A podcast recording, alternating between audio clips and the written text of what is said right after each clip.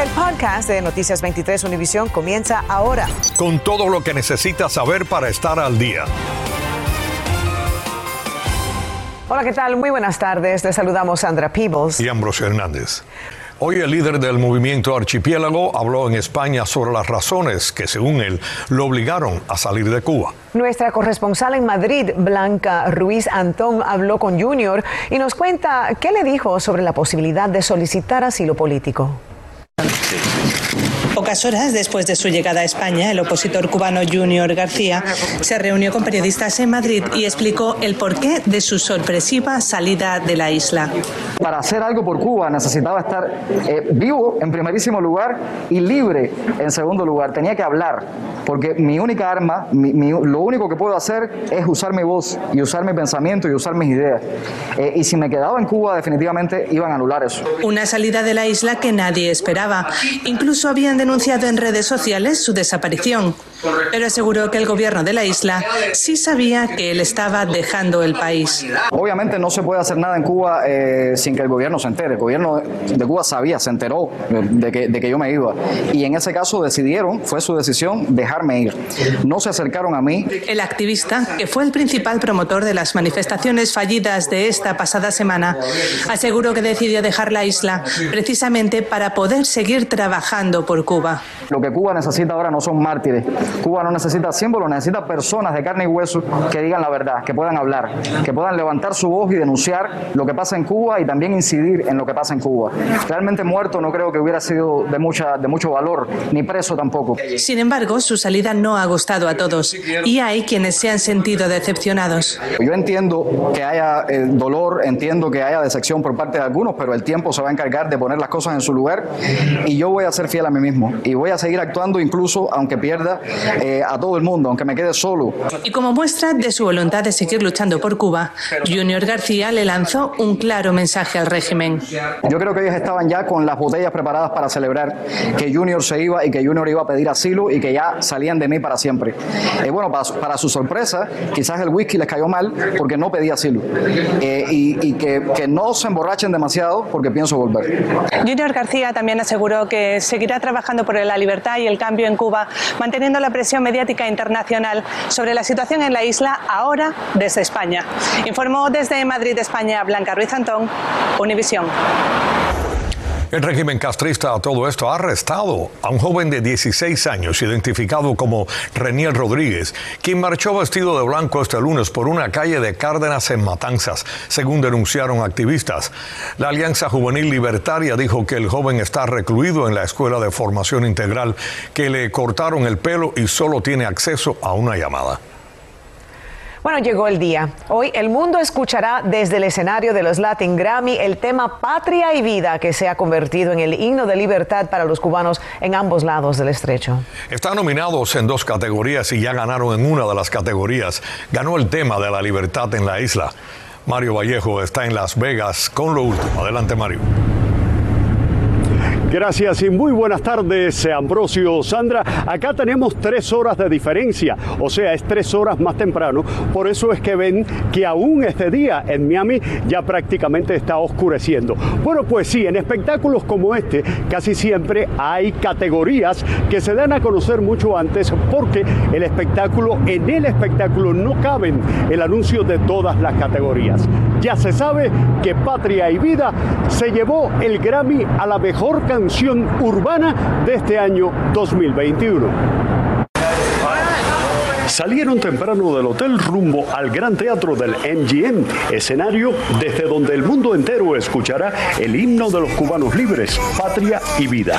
Aquí, las primeras y únicas declaraciones de sus intérpretes antes de los ensayos generales. Esta canción que empezó en casa con mi esposa, con mi mujer, con mi, compañera, con mi guerrera, con mi musa, los dos eh, intentando sacar algo del alma y salió esta frase patria y vida y nos quedamos abrazados los dos en, en, la cocina de la casa y hoy estamos aquí con patria y vida. Sé que es una canción muy importante que ha cambiado eh, la energía, el, presente, el futuro de Cuba. Lo único que espero es que Cuba sienta patria y vida por todo el mundo, que se sienta y que si ganamos el premio es para Cuba, que lo sabes perfectamente. Hoy, hasta Un momento emocionante vivimos cuando nos sentamos cara a cara con el Funky, una entrevista en la que sentimentalmente se abrió por completo ante nuestras cámaras. Lo que marcó la diferencia para darle ese paso fue lo que estaba viviendo, lo que siempre he vivido. Y siempre he sido una persona asediada por la misma policía. Yo siempre he dicho que tengo sangre para la policía. Yo vivo en La Habana Vieja, zona turística. Ahí mayormente la gente vive del turismo. Y en cada esquina hay un policía, corrupto por supuesto, por una caja de cigarros o un refresco. Lo único que empaña este momento es la ausencia de Michael Osorbo, el otro cubano que grabó su parte de la canción con el funky escondido en una casa de La Habana y hoy está preso por el régimen cubano. Como me dijo Michael, que era el elegido, es un compromiso grande porque voy a estar hablando por 11 millones de habitantes en Cuba que no tienen voz. Y por esos cubanos que salieron el día 11, que hoy por hoy están presos justamente, hermano. Hoy el mundo está en la vista de los premios Grammy y Cuba está en el ojo del medio del ciclón. Aprovechamos nuestro encuentro con varios de los intérpretes de Patria y Vida para enterarnos de algunas cosas que ocurrirán esta noche y que hará de esta presentación un momento histórico. Foki, ¿qué se siente que quien te presente sea Gloria Estefan? Orgullo grandísimo, orgullo de, de, de tierra, de sangre cubana, de Mambisa. ¿Quién mejor que ella? La canción Patria y Vida también está nominada para Mejor Canción del Año. Durante nuestra conversación con el Funky nos aseguró que aquí en el escenario de los Latin Grammy habrá un momento para dedicarlo a Michael Osorbo y que el mundo entero sepa que él está detrás de las rejas en Cuba en prisión por decir lo que piensa. Soy Mario Vallejo en Las Vegas, Nevada. Regreso más adelante en esta edición. El gobernador Ron DeSantis hace solo unas horas firmó la ley que prohíbe a empresas privadas y a las escuelas del estado imponer mandatos de vacunación contra el COVID. Y el Distrito Escolar de Miami-Dade acaba de enviar un comunicado indicando que el uso de la mascarilla ya no será obligatorio. Tampoco se requerirá que ningún estudiante o empleado asintomático se ponga en cuarentena simplemente por haber estado expuesto al COVID-19. Rainy Anciani tiene reacciones.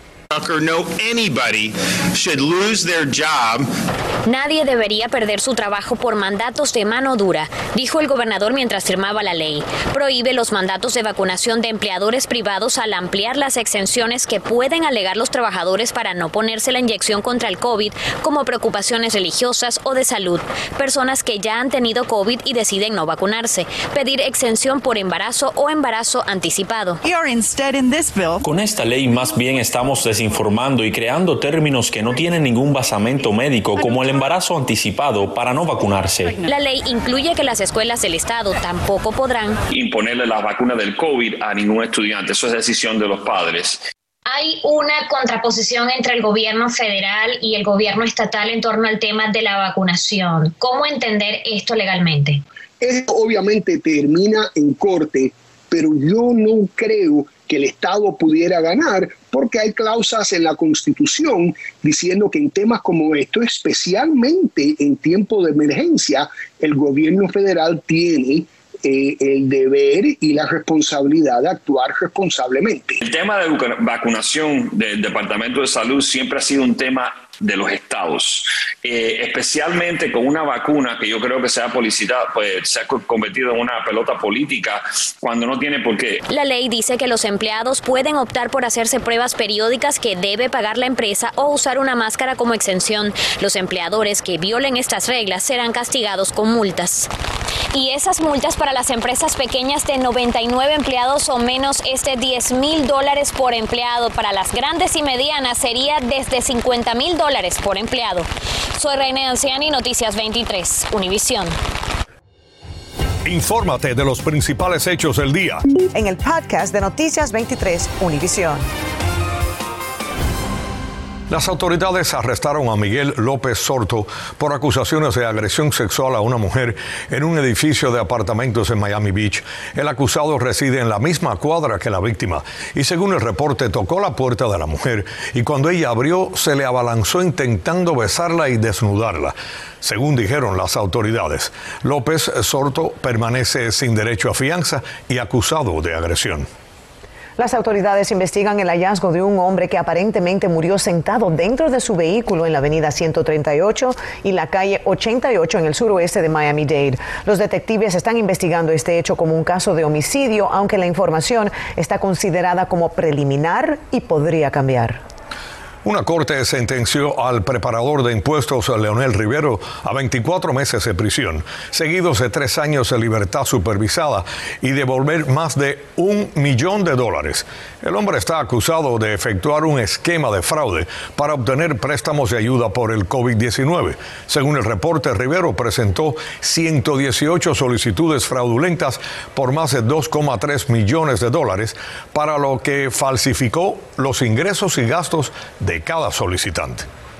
Bueno, hoy regresó la feria después de haber cerrado en marzo de 2020 debido a la pandemia del COVID-19. Es considerada la más grande de la Florida y pudo regresar porque el condado ha estado casi dos meses con un por ciento de positividad. María Fernanda López nos dice cómo estuvo el día a pesar de la lluvia y por qué el Distrito Escolar de Miami-Dade es el primero en celebrar. Y así, después de 956 días nuevamente, abre la feria, a pesar de la lluvia. Ni la lluvia la detuvo. Nada. El 12 de marzo del 2020, cuando la Feria de la Juventud estaba lista para abrir, recibió una orden del condado. Las puertas debían cerrar por primera vez en 69 años por culpa del COVID. Pero llegamos. Lo importante es que ya llegamos. Me alegre que han abierto para la familia, que estemos aquí unidos. Como por primera vez se está realizando en otoño y no en marzo y abril, podrán jugar con calabazas. ¿Cuál es el motivo real por la cual se hace la feria? Los estudiantes con los animales. Por eso tenemos la feria. El programa de agricultura y eventos atléticos de las escuelas públicas de Miami-Dade se benefician de estas ganancias y más de 11 millones han sido entregados en becas a estudiantes. Y también pueden encontrar un carrusel bajo techo justo donde está la exposición de arte infantil. La manera que pueden expresarse aquí hoy a través de los trabajos que ellos están entregando y que hoy se va a exhibir aquí, tremendo éxito. Y en esta época, por supuesto que tampoco puede faltar una villa de Navidad, donde Santa llegará el 26 de noviembre y caerá nieve todas las noches hasta el 5 de diciembre, día del cierre. La diversión aquí es para todos. Desde ordeñar una vaca a disfrutar las típicas comidas. Hay más de 150 estaciones de lavado y desinfección de manos. Y esta es una de las principales y nuevas atracciones esta vez en la feria. 36 góndolas en una rueda de la fortuna que sube hasta 150 pies de altura. Todos los jueves la entrada costará 5 dólares y entran gratis menores de 5 años, mayores de 65, militares y trabajadores de primera línea. Informó María Fernanda López, Noticias 23, Univisión. Bienvenidos a la información deportiva. En poco más de una hora, el Miami Heat regresa al FTX Arena de Downtown de Miami para recibir a los líderes de la conferencia, los Washington Wizards, con la posibilidad de sacarlos de la cima con una victoria. A solo medio juego de los visitantes en la tabla del este, el Heat contará con Adebayo y Kyle Lowry para el encuentro. Ambos se tomaron el día de ayer de descanso, pero el capitán les envió un mensaje justo al finalizar la conferencia de prensa posterior al partido. Butler ayer regresó las aguas a su nivel al retomar el liderato ofensivo que había asumido Hero las dos últimas jornadas. Jimmy finalizó con 31 cartones en su hoja personal. Un poco más temprano, a las 7 en punto, los Florida Panthers también verán la acción buscando el desquite ante los Devils, quienes nos apabullaron en New Jersey 7 goles a 3 hace poco más de una semana. Las Panteras no contarán con su estrella Alexander Barkov, quien continúa recuperándose de un fuerte golpe en la rodilla izquierda recibido en la fecha precedente ante los Islanders. Con 21 puntos, el equipo sigue en la cima de la división atlántica de la Conferencia del Este. Ernesto Clavelo, Deportes 23. Hoy se lleva a cabo el Give Miami Day organizado por la Fundación Miami, día de donar a organizaciones sin fines de lucro. Y usted lo puede hacer en línea a diferentes causas. Tatiana Irizar nos cuenta más de esta iniciativa. Un día dedicado a la solidaridad. La Fundación Miami lleva a cabo su tradicional Give Miami Day, la donación masiva en línea de Miami-Dade que reúne voluntades generosas de empresas y personas. Give Miami Day empezó hace 10 años, en verdad con la intención de unir a nuestra comunidad. Em, en verdad lo que nos une a todos es nuestro, nuestro espíritu de caridad, de generosidad y sabíamos que podíamos activar a los residentes de esta región para, para en verdad apoyar a todas las organizaciones sin fines fines de lucro que nos apoyan a nosotros todos los días. Tiene hasta la medianoche de hoy para donar. Debe ingresar a la página web givemiamiday.org, colocar en la barra de búsqueda el tópico o la organización con la que más se sienta identificado y allí le saldrán todas las opciones. Es garantizar que cada centavo que colectamos hoy va directamente a las organizaciones sin fines de lucro que están registradas y participando en el evento hoy. Para nosotros participar en Give Miami Day tiene un gran significado ya que es el día en el cual recaudamos la mayor cantidad de fondos para nuestra organización Achieve Miami. Achieve Miami diseña y administra programas para estudiantes en escuelas públicas que usualmente no tienen acceso a este tipo de programas. Las donaciones recibidas son canalizadas a 900 organizaciones sin fines de lucro de alcance local en el condado de Miami-Dade, varias de ellas enfocadas en nuestra comunidad hispana. Tenemos organizaciones muy especiales, organizaciones como Mujer, organizaciones como Amigos for Kids, organizaciones como el Mexican American Council, que están participando y, y registrados hoy para, para poder colectar fondos para soportar sus operaciones que en verdad están basadas para nuestra comunidad hispana. Las organizaciones beneficiadas trabajan por diferentes causas como educación, artes y equidad, entre otras áreas. Tatiana Irizar, Noticias 23, Univisión. Acabas de escuchar el podcast de Noticias 23 Univisión. Puedes descubrir lo mejor de los podcasts de Univisión en la aplicación de Euforia o en univision.com diagonal podcasts.